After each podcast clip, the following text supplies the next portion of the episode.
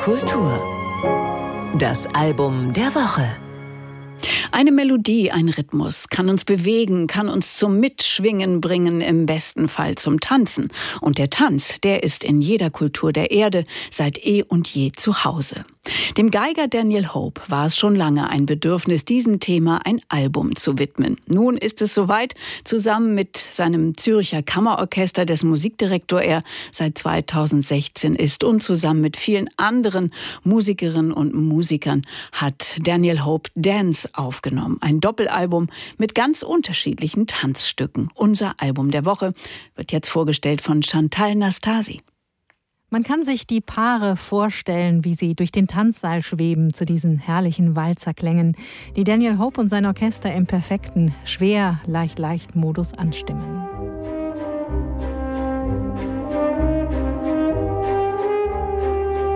Der Auftakt in dieses Tanzalbum Schostakowitschs Walzer Nummer 2, der auch schon in Filmen verwendet wurde, von Stanley Kubrick und Lars von Trier zum Beispiel.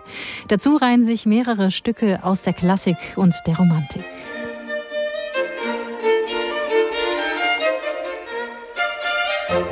Leichtfüßig wie das Mozart-Rondo, das im Kern ein Rundgesang ist und seinen Ursprung im Tanz hat, oder zart wie in Tschaikowskis Schwanensee.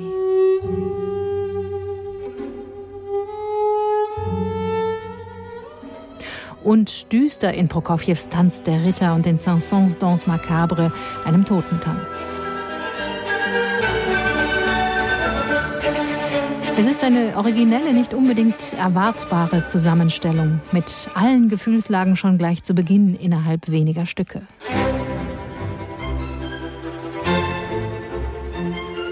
Einen etwas größeren Block steuern Hope und das Zürcher Kammerorchester mit Schuberts deutschen Tänzen an. Unterhaltungsmusik aus Wien, wie Schubert sie hundertfach zu Papier brachte, Ländler, Walzer und Menuette.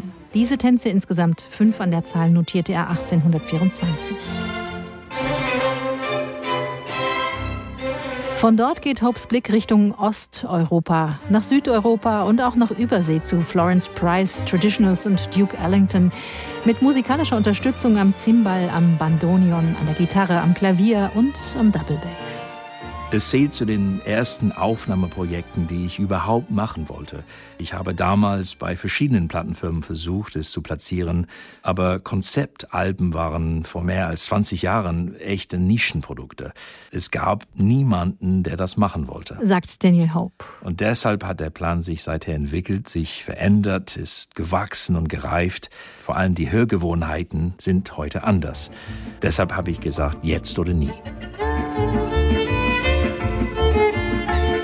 Die Rolle des Wandergeigers, der zum Tanz aufspielt, sei es in Wirtshäusern, Dorfgemeinschaften oder am Fürstenhof, wird im Album angedeutet. Über Klezmer, Volkstänze und Tango geht's in frühe Epochen mit Musik von Merula, Dalabaco, Purcell, Händel und Lully. Viele der Arrangements hat der Musiker und Komponist Paul Bateman gemacht, vor allem die Orchesterstücke. Einiges spielt Daniel Hope mit Kollegen in Originalbesetzung. Er zeigt sich wiederholt als wandelbaren Musiker mit Gespür für viele Genres und Epochen. Er hat sich fantastische Solisten hinzu eingeladen, die ihr Instrument virtuos beherrschen und auch emotional berühren.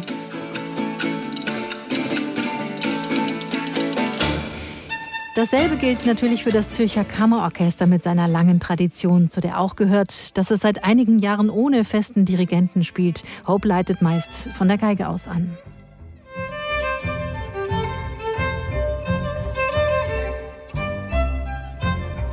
Musik und Tanz als gemeinsam gelebte Freude, das ist die Message dieses facettenreichen Doppelalbums und die fährt in Herz und Bein.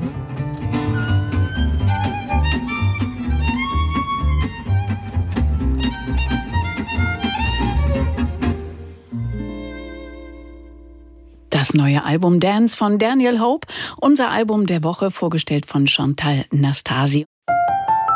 NDR Kultur